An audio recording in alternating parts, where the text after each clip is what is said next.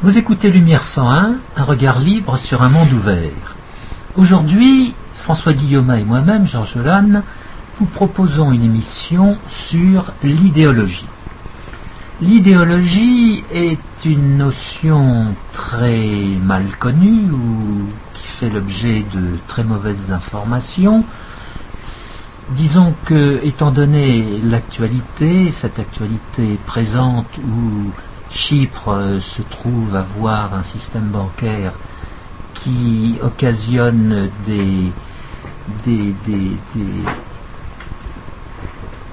rêves ou des cauchemars à certains, eh bien, on peut dire que l'idée de faillite bancaire peut être euh, considérée comme une idée. Mais... Ce qui me semble caractéristique de cette histoire, c'est euh, qu'on est en, plein, euh, en pleine violation de tous les principes, tous les principes juridiques. Euh, on a, effectivement une, taxation rétroactive qui apparaît même aux Français habitués à un pillage esclavagiste à 57% comme un vol pur et simple. Et euh, ça, me rappelle tout à fait l'attitude de cet ancien réchauffiste en chef euh, qui était le, sinistre euh, Chris Youn en Grande-Bretagne et qui vient de se faire condamner à trois ans de prison pour, euh, pour fausse déclaration dans une procédure judiciaire.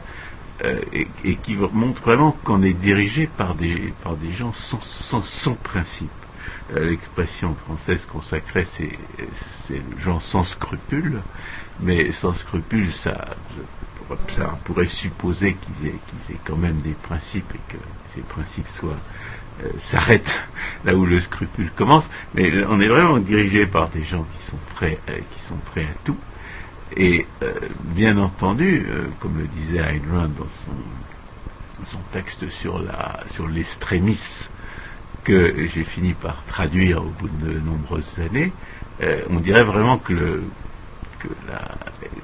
l'idée, euh, l'idée de nos dirigeants, c'est de, c'est surtout de ne pas, euh, euh, de ne pas réfléchir à ce qu'ils font, ni, aux raisons pour lesquelles ils font ce qu'ils font. C'est aussi qu'on est dans une expérience, qu'ils ne maîtrisent pas l'expérience dans laquelle ils se trouvent, l'expérience du l'euro, oui. Et ils essaient, ou ils donnent l'impression de vouloir pareil au, plus pressé, quitte à mettre un scrupule euh, sous la mer. Mais justement, cette idée d'expérience, euh, on sait que l'euro a été imposé euh, par Mitterrand pour empêcher le mark de devenir la, monnaie dominante en Europe. donc c'était purement un expédient politicien de, de, mauvaise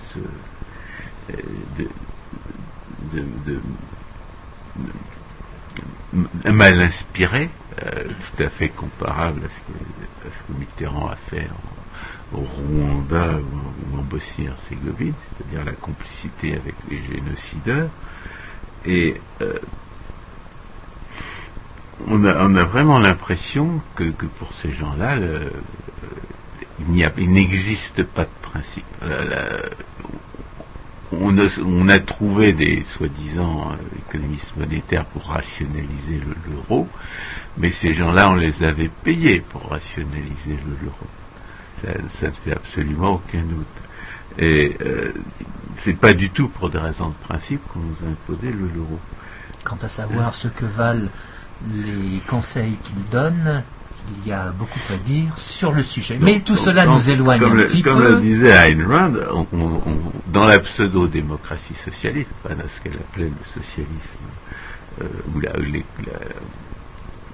l'économie mixte, il faut surtout pas identifier les principes au nom desquels on agit, parce qu'on agit au nom de principes contradictoires. Et si euh, si résolu qu'on soit à en faire subir les conséquences aux autres, on ne peut quand même pas méconnaître qu'essayer d'aller à la fois vers, vers Brest et vers Strasbourg quand on est à Paris, euh, c'est une démarche qui, ne peut mener nulle part. Donc euh, il faut surtout la, pseudo-démocratie socialiste, l'économie qui mélange le, socialisme et son contraire euh, de façon inextricable, semble complètement euh, intolérante à, l'idée de, de, se voir interroger sur les principes au nom desquels elle, elle opère. Alors évidemment, nous sommes quand même, elle, a quand même inventé euh, force anti-concept pour rationaliser son, son pouvoir. Ces anticoncepts, elle, non seulement elle,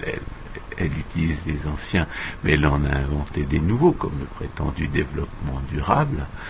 euh, qui n'existait pas à l'époque où on nous parlait de justice sociale. Donc la, pseudo-démocratie socialiste a effectivement ses idoles, ses idoles grimaçantes, euh, au nom desquelles elle nous opprime, mais en même temps elle sait très bien que ces idoles sont des, sont des, faux dieux. Elle le sait parfaitement. Et, euh, et celui qui s'interroge sur la, sur la validité de ces idoles la, lance dans des, dans des accès de colère et de rage envers ces extrémistes qui osent, qui osent poser des questions. Donc le, la, la, qualification d'idéologue est aujourd'hui à peu près complètement euh, euh, péjorative. Elle, désigne essentiellement les gens dont on ne partage pas la philosophie politique. Et euh, bien entendu, il n'est pas inintéressant étant donné que l'idéologue semble être l'ennemi de la pseudo-démocratie socialiste, d'examiner l'origine du mot et ce qu'il y a lieu d'en penser. Déjà, on peut s'interroger sur euh, l'idéologue. L'idéologie est un mot récent à, l'échelle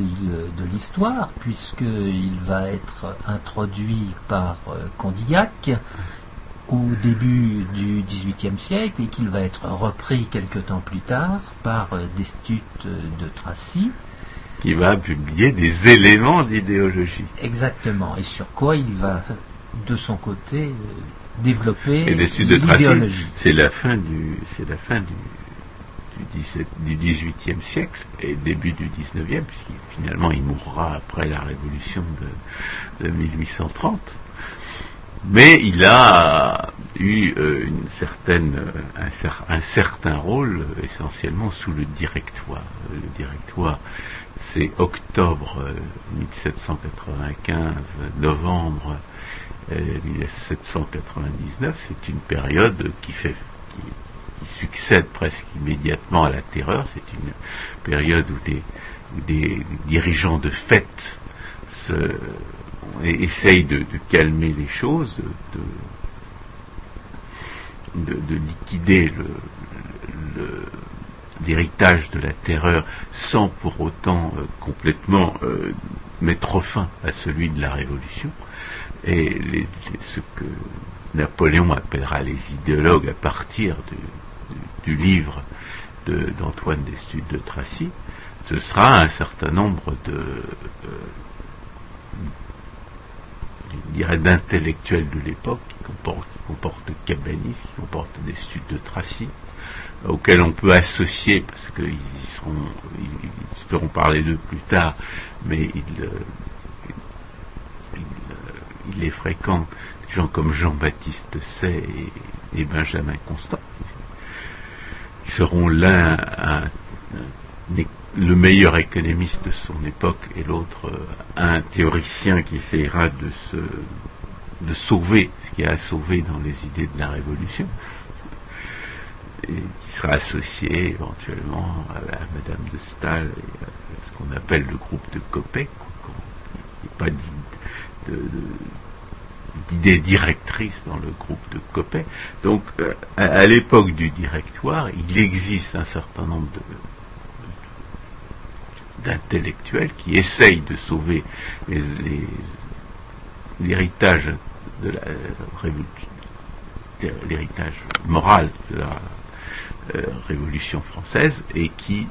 et qui s'associe avec un, qui essaye de, de, s'associer avec un général qui s'appelle Bonaparte, et, Bonaparte qui va, qui va les fréquenter jusqu'au moment du 18 Brumaire, le coup d'État du 18 Brumaire, où il prend le pouvoir, où il devient effectivement un dictateur avant de se faire couronner empereur quelques années plus tard. Et euh, les idéologues, le mot idéologue apparaît lorsque Napoléon, avec qui ils ont pris leur distance, qu'ils dénoncent pour avoir trahi les idéaux de la Révolution, les accuse finalement d'être des, songes creux, d'être des, philosophes euh, euh, factieux et dangereux pour l'ordre social, ce, qui constitue d'ailleurs en soi un aveu du fait qu'il a bien l'intention de, euh, fouler aux pieds ces, droits de l'homme que les idéologues lui opposaient. Alors les idéologues ayant été euh, proches du pouvoir sous le directoire, il va les, il va les ménager, il va les, il va les neutraliser en les, en les pensionnant, en, leur donnant des places. Pour sa part, euh, Jean-Baptiste sait euh, à qui euh, ne pourra pas publier euh, son, traité d'économie politique en, France, mais seulement aux États-Unis euh, jusqu'à jusqu'à la, chute de l'Empire, va devenir un entrepreneur. Il va devenir un entrepreneur tout en restant le meilleur économiste de son époque. Et quant à Constant, il va va écrire euh, une rationalisation des raisons pour lesquelles la révolution a échoué. Il s'appellera De la liberté des anciens comparée à celle des modernes, en affirmant, à tort ou à raison, que, la liberté contemporaine, c'est la liberté de l'individu, mais non pas la liberté de, la, cité. L'idée de sacrifier des droits individuels au, bien de la cité, c'est une, idée ancienne qui est, devenue barbare et qui, par conséquent, euh, doit s'effacer à, l'époque moderne. Pas oublier que euh, les libéraux du début du XIXe siècle euh, inventent, enfin, reconnaissent l'existence d'une classe productive euh, sur le dos de laquelle vit une classe, exploiteuse. C'est eux qui ont, inventé la lutte des classes, que Marx ne fera que dénaturer et brouiller complètement, parce qu'on ne saura jamais très bien ce qu'il entendait par classe. Mais la, notion de lutte des par Marx a, l'intérêt d'attirer notre attention sur une, dénature, sur le procédé fondamental de disqualification de ses adversaires qui caractérise le marxisme et qui sera utilisé contre tous les, tous les ennemis euh, du marxisme, démasquant, le, démasquant la nature idéologique de ces critiques, euh, parce que euh, Marx prétendra que les individus sont strictement déterminés par leur, position sociale et que par conséquent la, pensée n'est qu'une émanation euh, déterministe de cette, euh, cette position sociale. Mais je dirais euh, la,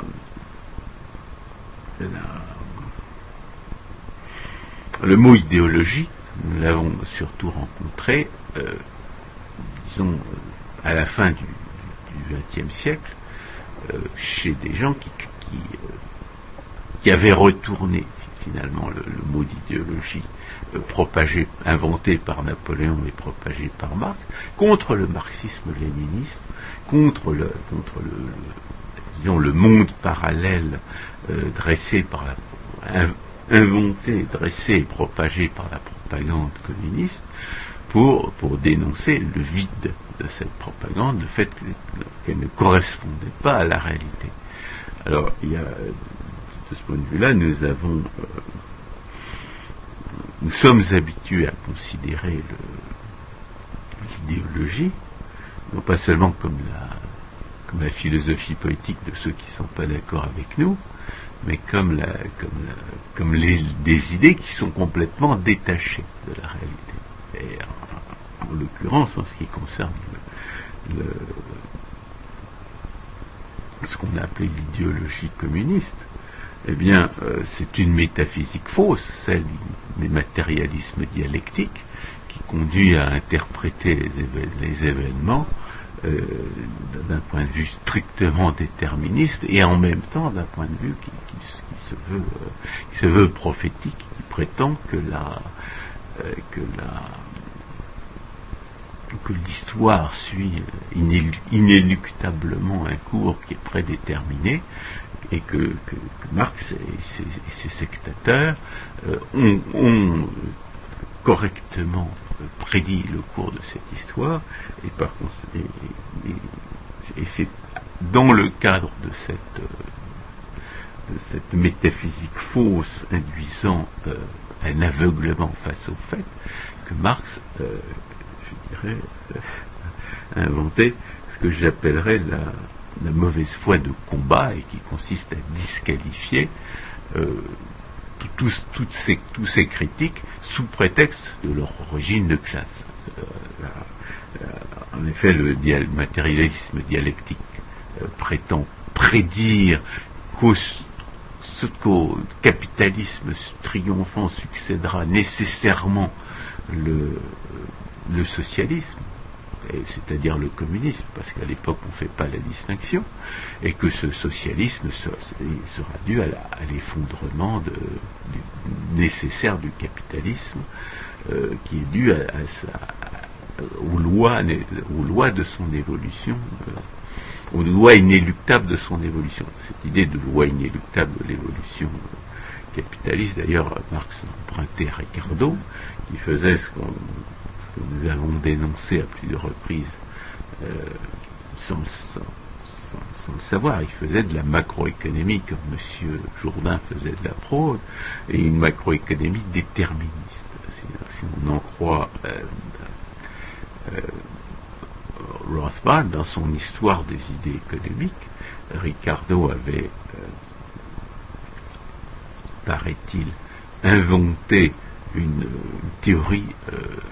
indiquant euh, comment la répartition des revenus entre les propriétaires du sol,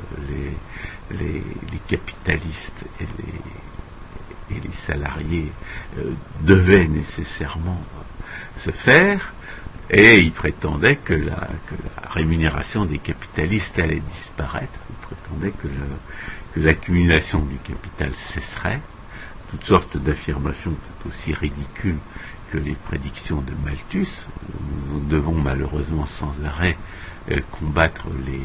euh, les, les, successeurs aujourd'hui sous la forme de, l'écologie, et euh, qui, était, qui était déjà fausse à l'époque. Je voudrais rappeler d'ailleurs sur ce point que, que Frédéric Bastiat, hein, quand il avait publié Les harmonies économiques en 1850, euh, avait reçu un accueil assez froid de ses collègues, justement, parce que, euh, comme nous, mais bien avant nous, il disait que Malthus s'était trompé, que Ricardo s'était trompé, et que, bon, je crois pas qu'il s'en prenait à Bentham. Mais, comme on l'a dit euh, à propos de la à propos de la, du pseudo-universalisme, on comprend qu'un mouvement libéral qui charriait, qui en même temps que les, que les idées du libéralisme euh, héritaient de, de l'école de Salamanque, des idées aussi absurdes que celles de Bentham, de, Malthus et, de Ricardo, sans parler de, des idées de la valeur travail qu'on doit à Adam Smith, une, idée, un mouvement libéral qui charriait ses erreurs en même temps que la philosophie politique de la propriété naturelle, euh, ce mouvement libéral, euh, eh bien, euh, porteurs d'une philosophie plus, réaliste, comme, comme l'Église catholique, pouvait effectivement avoir des raisons de s'y opposer. Bien entendu, la censure, la censure, la disqualification que, euh, que Marx euh, portait contre ses adversaires, à savoir leur origine de classe, fondée sur leur origine de classe plutôt, cette disqualification était tout à fait, euh, tout à fait sophistique dans la mesure où lui-même,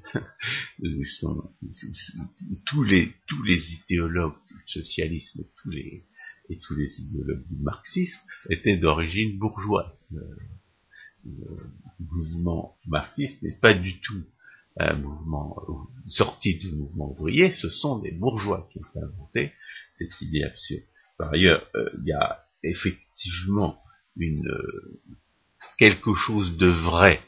dans la dans l'idée marxiste, comme quoi la situation sociale influence les opinions politiques, puisqu'on est bien obligé d'observer que 90% des gens qui défendent le socialisme sont des parasites socio-institutionnels, c'est-à-dire des receleurs du pillage esclavagiste marxiste, du pillage esclavagiste socialiste. Et, la théorie économique peut d'ailleurs rendre compte de cette manière dont la situation sociale affecte la conscience des problèmes économiques. Euh, en faisant des recherches sur Marx, euh, j'ai relu euh, le socialisme de Ludwig von Mises. Ludwig von Mises fournit des explications pour lesquelles les gens ne, comprennent pas le fonctionnement de l'économie de marché et pourquoi les gens croient que le socialisme est plausible. Donc même Ludwig von Mises, tout en dénonçant le, caractère sophistique de la disqualification marxiste, la mauvaise foi de combat, qui est une, variante de la, de la, du sophisme ad hominem et qui consiste à disqualifier absolument tout ce que dit euh, le contradicteur euh, parce qu'il est ce qu'il est et non pas en raison de la d'une comparaison entre ce qu'il dit et les faits de la réalité, euh, Ludwig von Mises en tout en, bien entendu, en réfutant euh, la mauvaise foi de combat qui est celle du marxisme, qui a, qui a ses adeptes encore aujourd'hui, notamment euh, chez les inventeurs de la de de de l'islamophobie et autres phobies qu'il s'agit de, de, discréditer sans euh, sans, sans, discuter de, des arguments mis en avant par, ces, par leurs tenants. Donc, tout en dénonçant la mauvaise foi de combat qui, caractérise le marxisme, eh bien, Ludwig Mises essayait d'expliquer la mentalité des gens par leur situation sociale. Donc, il y a, dans, le, dans, la falsification marxiste de la, de la conscience de classe quelque chose qui n'est pas faux, quelque chose qui, euh, mais euh, à quelles conditions? C'est là qu'une analyse économiste réaliste, économique réaliste euh, prend nécessairement le dessus sur euh, l'argumentaire euh, marxiste. D'abord, elle n'est pas déterministe. Cette explication n'est pas déterministe. Elle dit que les gens ont intérêt à s'informer sur, sur, certaines, sur certains faits et pas forcément sur d'autres, mais qui sont parfaitement libres de s'informer s'ils le veulent. Euh, il faut qu'ils y trouvent un intérêt euh, autre qu'immédiat. Euh, deuxième condition, alors ça c'est l'affirmation du libre arbitre. Euh, a d'ailleurs écrit un article fondamental qui s'intitulait Ultralibéral et infradéterministe pour rappeler quelle est la situation en la matière à propos du libre arbitre, le fait que le, libéral affirme la, liberté du choix de la pensée. Et, la deuxième condition, c'est l'irresponsabilité. C'est-à-dire qu'on a une, on a une conscience de classe faussée quand on est euh, dans, dans une approche euh, économique réaliste. On a une conscience de classe faussée quand on ne subit pas les conséquences de ces actes. alors, ça peut arriver dans des conditions de ce que j'ai appelé l'irresponsabilité contractuelle, c'est-à-dire dans les grandes entreprises, on ne comprend pas forcément le, fonctionnement de l'ensemble. On ne comprend pas forcément comment l'entreprise s'insère dans le marché. On ne comprend pas forcément, par exemple, que celui qui, paie en dernière analyse le, salaire du travailleur, c'est le client de l'entreprise. Euh, on comprend d'autant moins qu'il y a des gens qui, qui oublient euh, que c'est le patron qui embauche et que c'est avec de l'épargne qu'on paie les salaires, de, sorte que cette relation, euh, cette relation de dépendance entre l'emploi et la l'acheteur final, elle est souvent surestimée par rapport justement à l'importance du capitaliste euh, épargnant et de l'entrepreneur. Donc l'employé qui ne comprend pas très bien quel est son rôle en économie, euh, il, est, il est victime de ce que j'ai appelé donc l'irresponsabilité contractuelle, il tient au fait que dans une entreprise d'une certaine taille, commence assez tôt, eh bien l'employé a l'occasion de se servir d'un capital qui ne lui appartient pas, capitaux matériels, de machines, aujourd'hui ce serait plutôt les les ordinateurs, mais ça pourrait aussi bien être un, un ou un tracteur, des machines qui ne lui appartiennent pas. Et par ailleurs, euh, ils vont les services de son travail non pas directement au client, mais à son employeur. Tout cela euh, altère l'intérêt qu'il peut avoir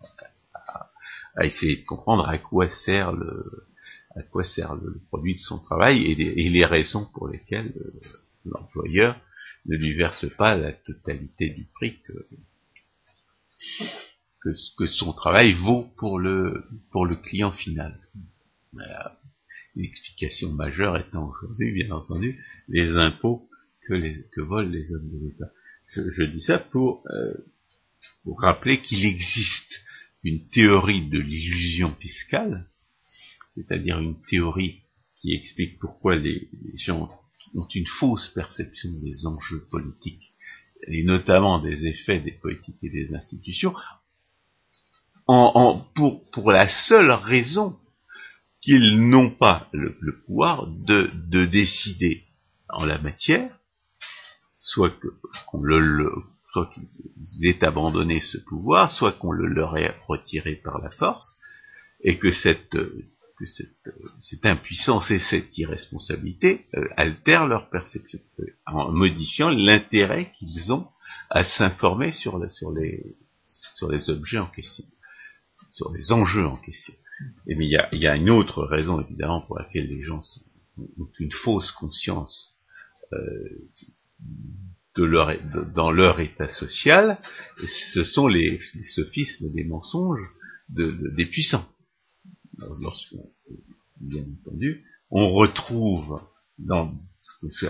qu'on pourrait appeler une critique justifiée de l'idéologie, eh bien tous les mots vides de sens dans, la caste exploiteuse se servent comme prétexte pour exploiter le, peuple travailleur et producteur. J'ai parlé de la, justice sociale, j'ai parlé du développement durable, il y a d'autres idoles de la pseudo-démocratie socialiste, comme ce que j'appelle la déesse baise irresponsable, à laquelle on, fait des sacrifices humains, puisque non seulement l'avortement euh, les, bébés avortés sont les, sont les sacrifiés humains de la déesse, mais euh, une chose dont on parle assez rarement, mais euh, à, quoi je pense depuis le début, les, toutes les victimes du sida qui ont été contaminées parce que les hommes de l'État n'ont pas voulu appliquer le droit commun de la responsabilité civile et pénale à ceux qui transmettaient le sida par les voies non administratives. Tous ceux qui ont transmis le sida par des voies non administratives sont étaient, je dirais, justiciables euh, au terme du droit civil et du droit pénal, puisque c'était des empoisonneurs, et qui a été poursuivi et les plus les plus spectaculaires, ceux qui faisaient exprès de contaminer les autres. mais c'est toute contamination qui aurait dû être poursuivie à ce titre,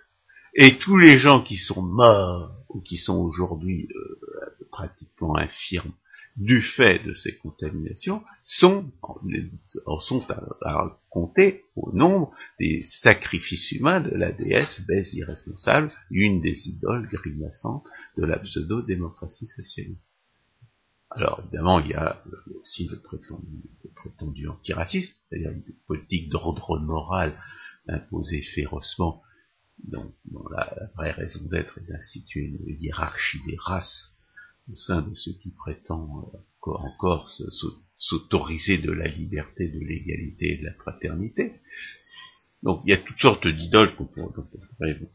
essayer de, dresser une autre, euh, une, liste exhaustive,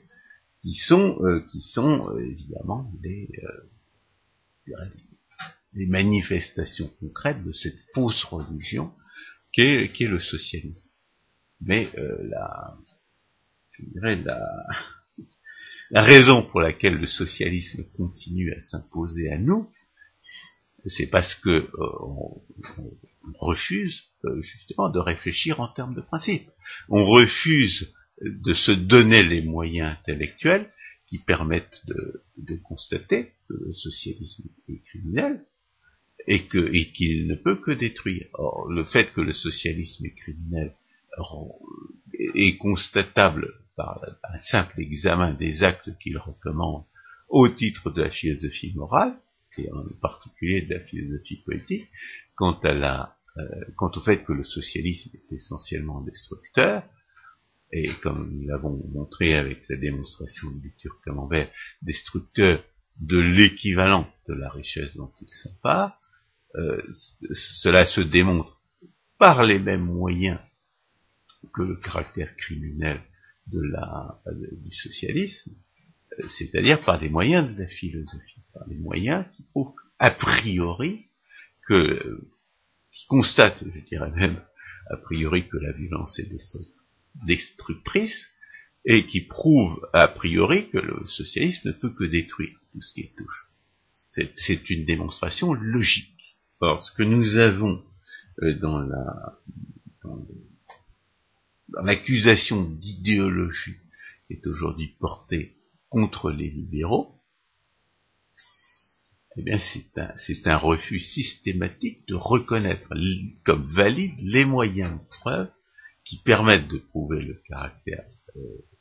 criminel du socialisme et le fait qu'il doit nécessairement détruire toutes les richesses dont il s'empare plutôt l'équivalent des richesses dont il s'empare, puisque justement, euh, dans une certaine mesure, si vous, si vous n'avez les yeux rivés sur les richesses spécifiques dont il s'empare, vous n'allez pas voir euh, la, plus grande partie de la destruction qui résulte de la politisation de la société. Donc, le, il y a vis-à-vis de l'idéologie euh, une critique qui est, qui est fausse, de même qu'il y a une critique qui est vraie, qui consiste, qui, désigne toutes les fausses philosophies détachées de la réalité, euh, parce que les mots euh, dont elles se servent n'ont pas de sens identifié. Euh, même la, notion de classe chez Marx n'a pas de sens identifiable, et si on, cherche dans ses écrits une définition stable, on ne la trouvera pas. À certains égards, d'ailleurs, même le mot de capitalisme c'est délibérément que, Marx le falsifie. Euh, parce que, comme nous l'avons déjà dit à propos de la lutte des classes, euh, le mot de capitalisme a deux sens chez Marx, et, c'est une, ambiguïté que ses successeurs ont soigneusement entretenue pour pouvoir continuer à condamner le capitalisme. Euh, le capitalisme peut vouloir dire soit le principe de la propriété privée, c'est-à-dire l'interdiction de voler,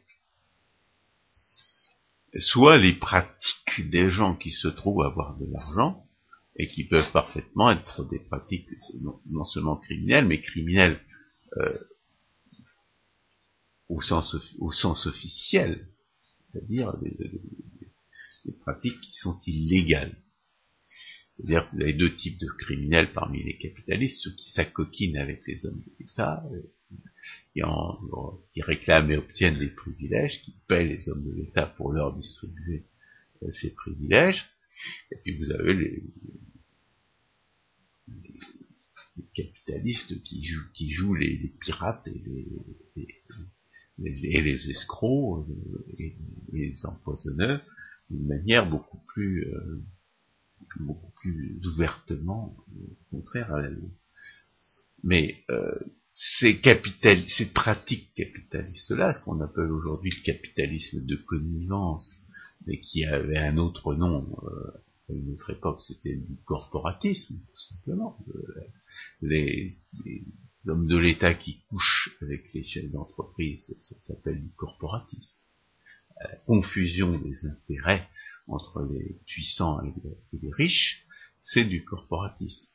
Donc ce qu'on appelle aujourd'hui le capitalisme de connivence est absolument euh, contraire au principe du capitalisme tel que euh, Marx lui-même les avait définis comme le respect de la propriété privée. Si vous obtenez un privilège de monopole, si vous obtenez une subvention, si vous obtenez que les hommes de l'État compensent vos pertes parce que vous avez fait de mauvaises affaires, euh, avec de l'argent volé aux contribuables, ce n'est pas du capitalisme au, sens de, sa définition de principe. Et les condamnations contemporaines du capitalisme procèdent de la, de, la volonté délibérée de, ou inconsciente, parce que pour un salaud, il y a toujours une vingtaine d'imbéciles, mais la volonté délibérée ou inconsciente de, de confondre euh, les pratiques euh, euh, actuelles, les pratiques concrètes des affaires, avec le principe de la propriété privée. Bien entendu, la plupart des, plupart des désordres que l'on doit au, concubinage entre les puissants et les, riches, euh, ces, désordres-là passent par le vol et par conséquent sont contraires au principe du capitalisme. Je dis ça parce que simplement le, l'amalgame, l'amalgame au sens de Ayn c'est-à-dire l'anti-concept de capitalisme. Il fourre dans le même sac le capitalisme comme principe et le capitalisme comme pratique. Cet amalgame est une un produit euh, du marxisme, c'est un produit de la de la de la confusion délibérée euh, de l'emploi délibéré de concepts qui ne veulent rien dire pour, exercer un pouvoir. Et ce qui, ce qui caractérise cet amalgame de nos jours, ben, c'est l'incapacité d'un très grand nombre de gens à l'identifier comme tel. Et il n'y a pas que les, il a pas que les marxistes qui, fassent cette confusion, euh, qui fassent des confusions de, ce genre. L'incapacité générale à identifier euh, les mots qui ont qui est un sens, à, distinguer les mots qui sont des, qui sont des anticoncepts par amalgame et par implication euh, définie par des traits secondaires et, à les distinguer de,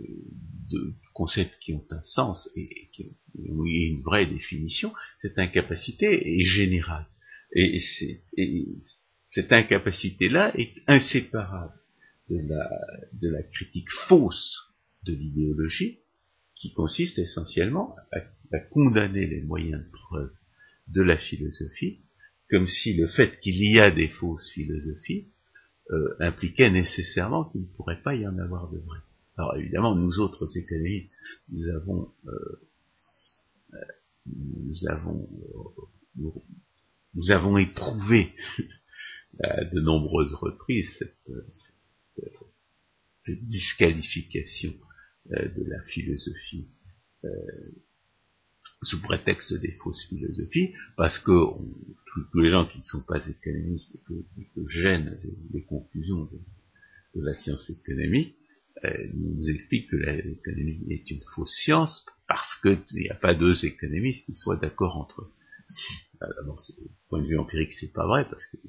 n'y a pas d'économistes qui soient protectionnistes. Les gens qui sont protectionnistes et qui se disent économistes ne le sont pas. Donc c'est pas vrai que les économistes sont euh, empiriquement et historiquement faux que les économistes sont pas d'accord entre eux. Il y a au moins un point sur lequel ils sont d'accord, c'est que le protectionnisme est absurde. Et puis la deuxième euh, raison fondamentale pour laquelle euh, c'est faux, bah, c'est qu'il y a une théorie économique vraie tout simplement, que parmi les économistes qui ne sont pas d'accord, il existe des moyens de les départager, et comme nous l'avons découvert au bout d'un certain nombre d'années, pour ma part ça devait bien être une dizaine d'années, ces moyens de preuve sont les moyens de preuve de la philosophie. C'est là qu'on rejoint la, la, critique injustifiée euh, de la de l'idéologie. L'idéologie étant à ce moment-là euh, confondue avec toute prétention à faire de la philosophie, euh, sous prétexte qu'il n'y aurait pas de philosophie et d'une certaine manière, on, retrouve historiquement le reproche que, euh, que Napoléon Bonaparte faisait aux, idéologues, et qui était euh, formellement faux, tout en étant fondamentalement vrai. Qu'est-ce que ça veut dire formellement faux tout en étant fondamentalement vrai? Euh, Napoléon Bonaparte avait taxé les, idéologues, enfin ce qu'il appelait les idéologues, c'est-à-dire euh, les amis des studios de Tracy, d'être des métaphysiciens. Or, euh, euh, des Tracy, suivant cela son maître Condillac, rejetait la métaphysique. Et pourquoi est-ce qu'il la rejetait? Pour de mauvaises raisons. Pour de mauvaises raisons, parce qu'il refusait de reconnaître les moyens preuve de la philosophie applicable aux questions métaphysiques. Mais comme le disait mon bon maître euh, Claude Tresmontant, euh, il n'y a absolument aucune raison, il n'y a rien dans la nature de la réalité, dans les lois de la logique, qui interdisent de penser euh, dans ces domaines. N'y a, pas, il a pas de,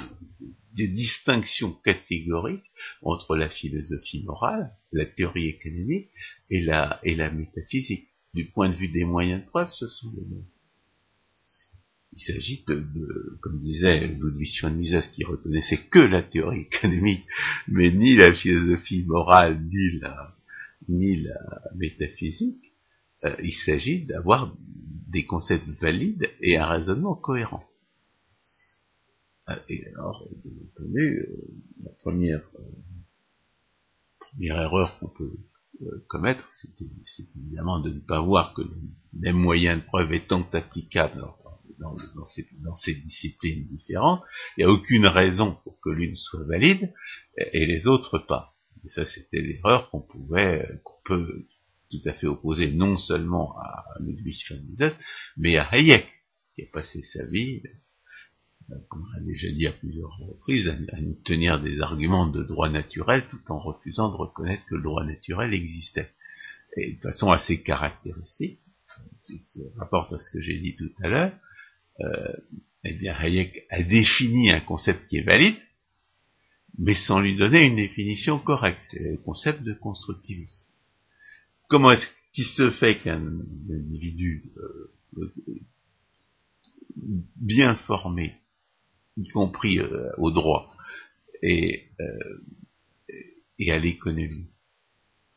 ne, ne, puisse pas fournir une définition correcte à un concept valide qu'il a inventé, eh bien, ça tient justement au fait que l'anti-philosophie contemporaine, c'est-à-dire le, la dénonciation de la philosophie comme une idéologie, c'est-à-dire dans cette acception comme un, ensemble de, spéculations sans rapport avec la réalité, cette anti-philosophie contemporaine n'a pas permis de former correctement des gens comme, euh, Hayek à, l'identification des concepts valides et, et, à, la, et, à, la, découverte de leur, euh, de leur définition correcte. Si Hayek n'a pas vu que la définition correcte de son constructivisme n'est pas la la surestimation du pouvoir de la raison, mais la négation de la rationalité d'autrui, c'est parce qu'on lui avait pas appris à former correctement des concepts. On lui avait pas appris, et, notamment, c'est sous l'influence du nominalisme qu'on ne lui a pas appris à former des concepts cohérents. Pourquoi est-ce que le nominalisme ne permet pas de former des concepts cohérents? Parce qu'il prétend que le choix des concepts est arbitraire et conventionnel. Et il y a toute une tradition euh, qui a, influencé Hayek de, penseurs anglo-saxons. Hayek a adopté le nominalisme sous la forme de de l'empirisme. À, la Hume, David Hume, penseur de la philosophe, soi-disant philosophe de la fin du XVIIIe siècle, qui ne, qui ne reconnaissait même pas euh, les, lois de l'identité et de la causalité, sans lesquelles euh, euh, malheureusement pour les empiristes, il ne peut même pas y avoir d'expérience qui soit qui soit concevable. Car si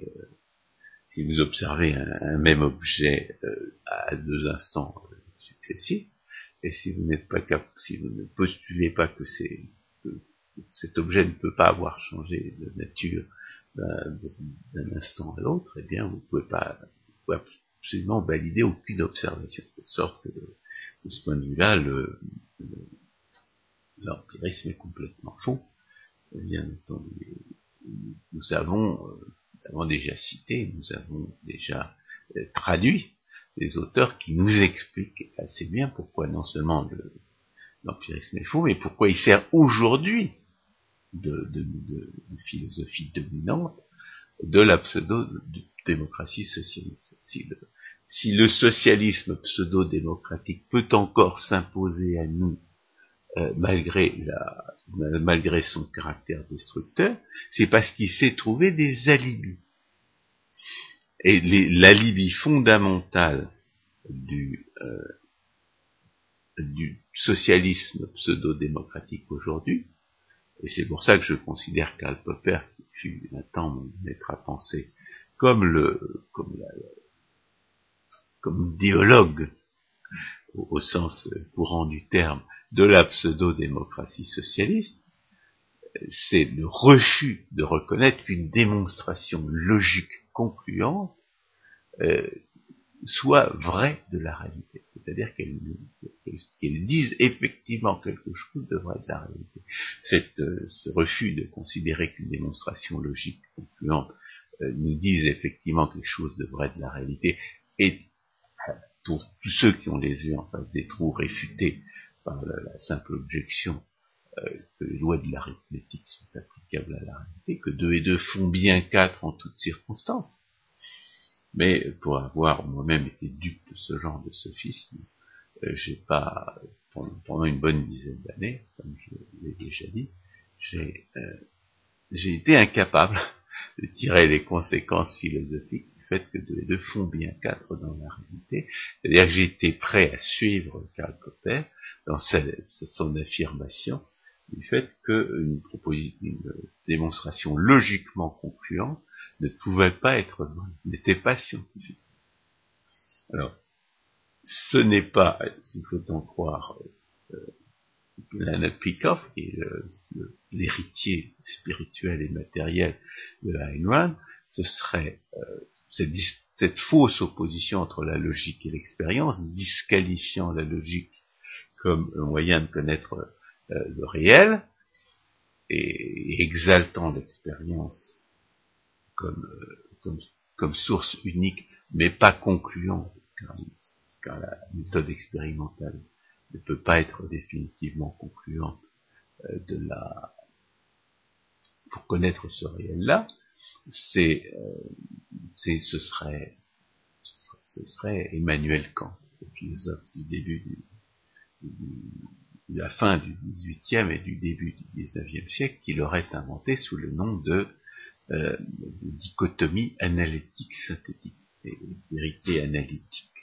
Ce sont celles qui procèdent du raisonnement logique. Elles ne nous diraient rien de la réalité telle qu'elle est, elles seraient un produit de notre pensée. Et les vérités synthétiques seraient celles qui euh, se, se, mélangeraient à, l'expérience, à l'expérience empirique concrète, d'où leur nom de synthétique, pour nous dire qu'il y a des, choses de la réalité, mais elles ne seraient jamais concluantes parce que, euh, que expérience ultérieure pourrait toujours euh, réfuter les, généralisations que nous aurions pu, euh, que nous aurions pu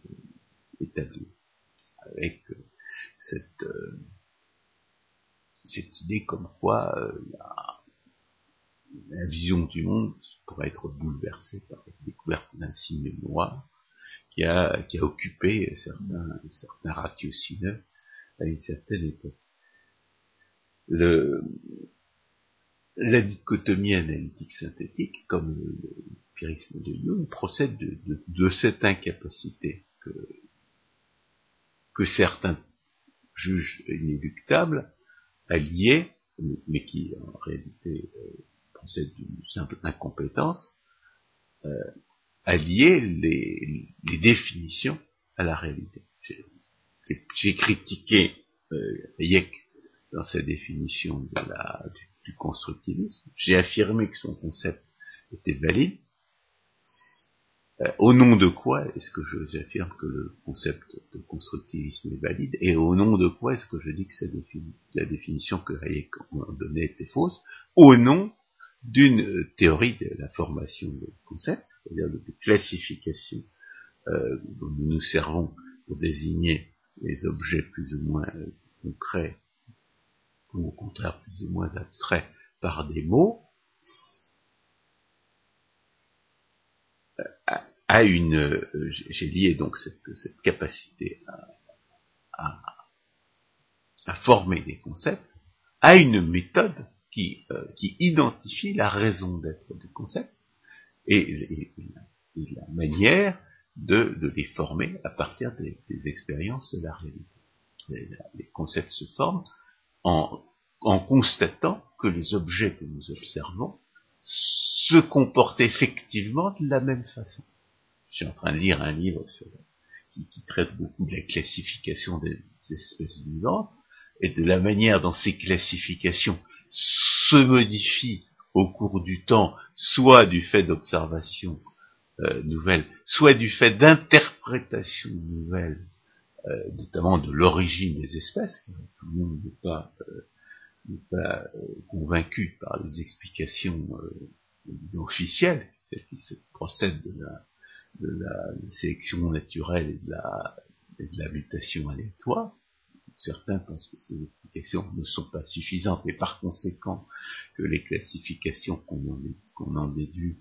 euh, ne sont pas contraignantes pour l'esprit. Qu'est-ce que nous apprend Qu'est-ce que nous apprennent ces, classifications des espèces vivantes et ces, modifications qu'on leur apporte? C'est que les choix de définition ne sont pas arbitraires on, les fonde sur l'observation de la réalité et que et, qu'on a des raisons objectives fondées sur l'observation de renoncer à, à certaines formes de classement pour en adopter d'autres. Et ces raisons objectives, elles, sont effectivement fondées dans, dans la réalité. Donc la classification des espèces vivantes est un, est un, et plus généralement la classification des, des, des catégories dans la science expérimentale est un bon exemple de, de, formation des concepts qui n'est pas du tout arbitraire et conventionnel comme l'affirme la tradition euh, nominaliste, mais au contraire euh, objective et fondée sur les lois de la réalité. Alors, euh, c'est en vain que j'ai cherché dans la tradition philosophique réaliste ailleurs que chez Ayn Rand cette une théorie complète de la formation des concepts. C'est pas que je qu'elle n'existe pas, c'est que évidemment euh, non seulement euh,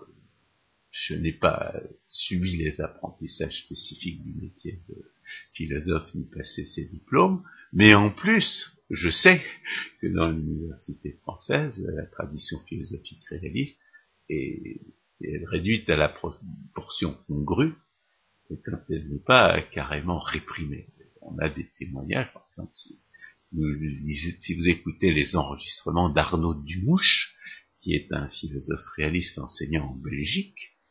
vous pourrez, vous pourrez éventuellement en déduire que la tradition philosophique réaliste est tellement mal vue en France qu'on ne peut pas y enseigner si on est un philosophe réaliste, ou alors à titre accidentel comme, comme Claude ou à titre euh, hypocrite, puisqu'il nous enseignait la, métaphysique et la théologie sous couleur de nous, parler de philosophie médiévale. Donc, le, euh, cela, explique que je n'ai pas trouvé euh, jusqu'à présent chez les, dans, dans, chez les auteurs de la tradition réaliste, dont les plus grands connus sont Aristote et saint Thomas d'Aquin, l'équivalent de ce que j'ai trouvé chez Heinemann, à savoir une théorie de concept qu'elle a exposée dans Introduction à l'épistémologie objectiviste, et euh, ce qui pour moi a été une porte d'entrée à la, preuve philosophique euh, expressément identifiable en tant que telle, associée à la notion de contradiction pratique qui permet de, lier complètement les faits et les normes, contrairement à l'impossibilité postulée par Hume, et qui est, la, notion de vol de concept. Donc j'ai pas trouvé ailleurs, dans la tradition euh, philosophique réaliste, je n'ai pas trouvé autre chose que ce qu'a écrit Einstein, en fait de théorie complète de la formation et de la validation des concepts, et, en fait de, euh, de vol de vol de concept comme moyen de, euh, de réfuter euh, les théories qui s'opposent justement à la, preuve philosophique en tant que telle. Alors, euh, vous pouvez donc vous pouvez trouver cette théorie des concepts en cherchant un peu sur Internet, car il y a toujours des problèmes de droit, donc il faut que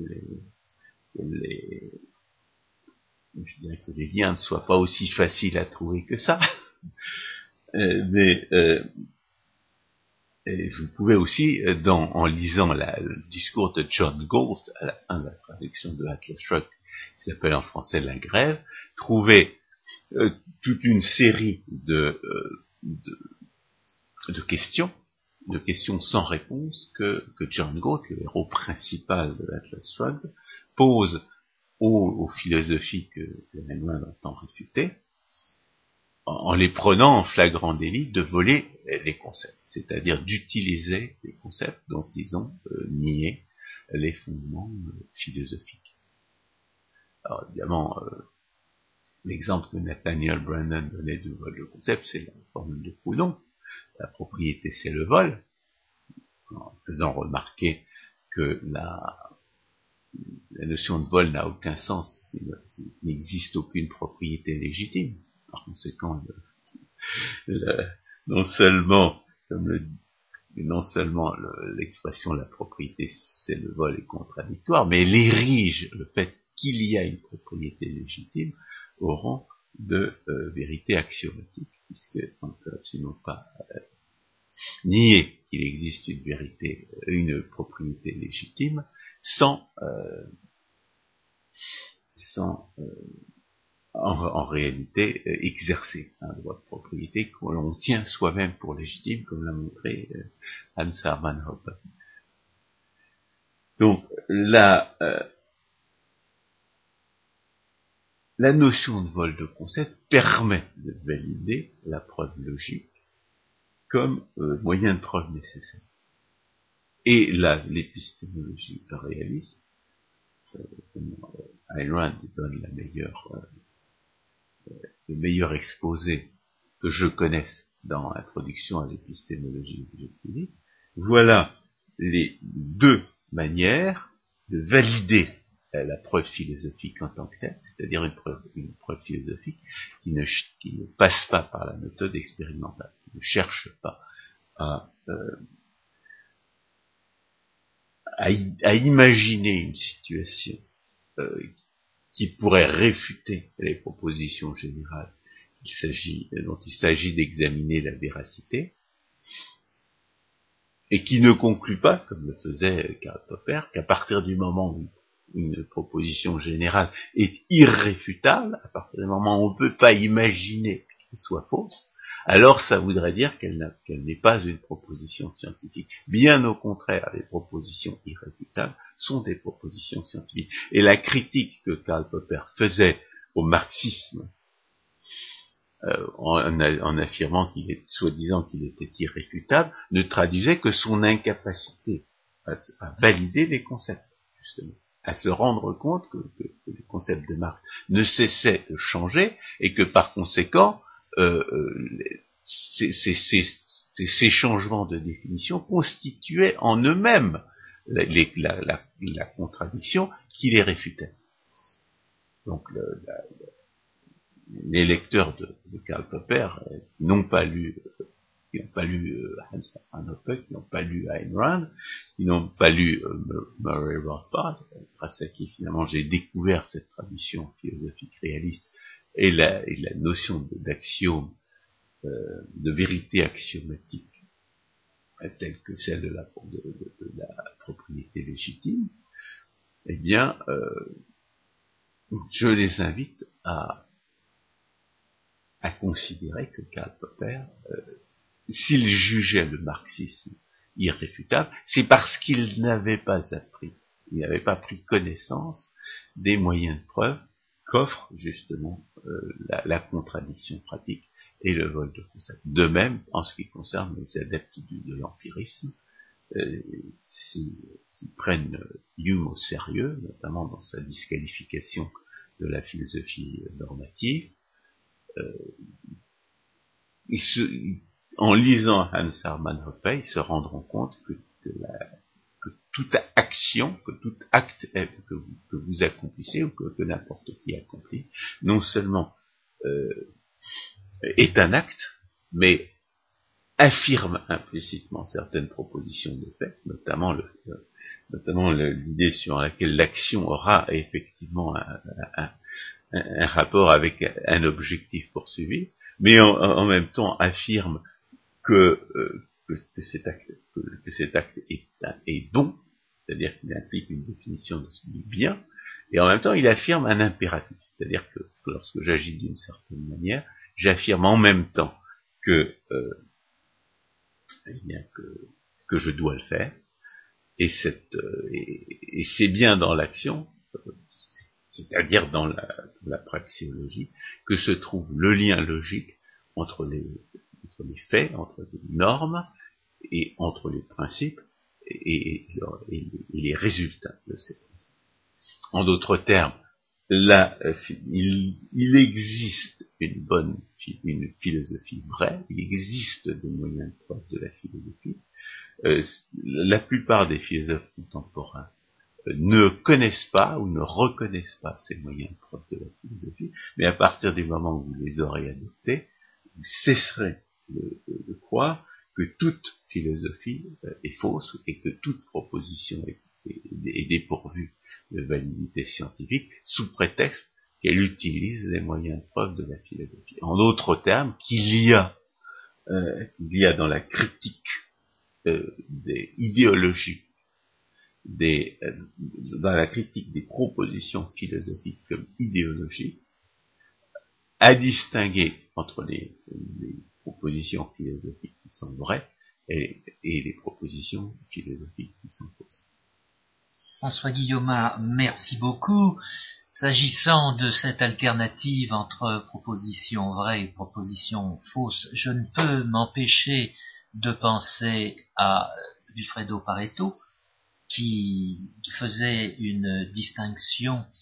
entre la monnaie vraie et la monnaie fausse. La monnaie vraie est celle qui résulte du libre-échange.